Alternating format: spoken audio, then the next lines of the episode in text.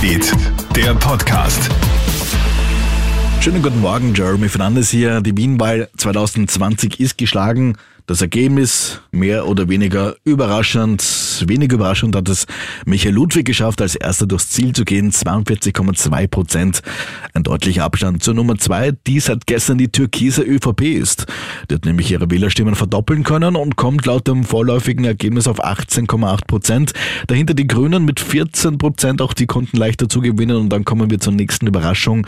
Ja, dass die FPÖ abstürzen wird, war schon bei den Umfragen klar. Aber dass es dann äh, so ein Desaster wird, ich meine, die kommen ja von 30 Prozent etwa und äh, jetzt sind sie einstellig, 7,7 Prozent und sind damit hinter den Neos, die gestern auf 7,8 Prozent kommen.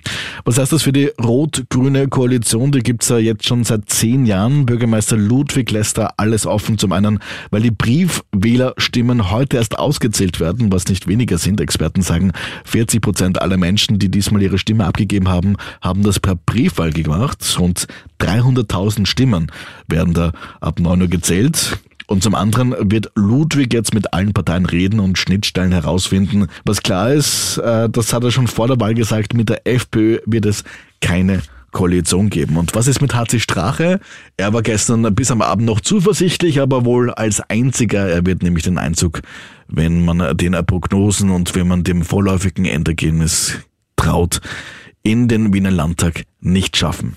Wenn man sich fragt, wohin sind denn die FPÖ-Wähler abgewandert, dann kann man klar sagen, zu den Nichtwählern. Bis zu 435.000 Menschen haben keine Stimme abgegeben oder ungültig gewählt. Das waren über 100.000 mehr als noch vor fünf Jahren. Zum Vergleich, die SPÖ konnte als stimmenstärkste Partei 294.000 Wählerinnen und Wähler für sich gewinnen.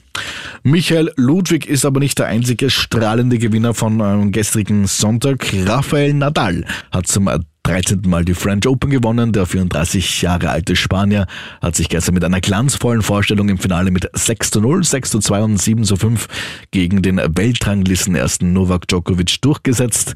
Er konnte zum vierten Mal in Serie triumphieren. Djokovic musste hingegen seine vierte Finalniederlage in der französischen Hauptstadt hinnehmen.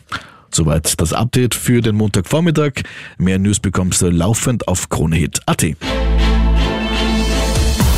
Krone Hit Newsbeat, der Podcast.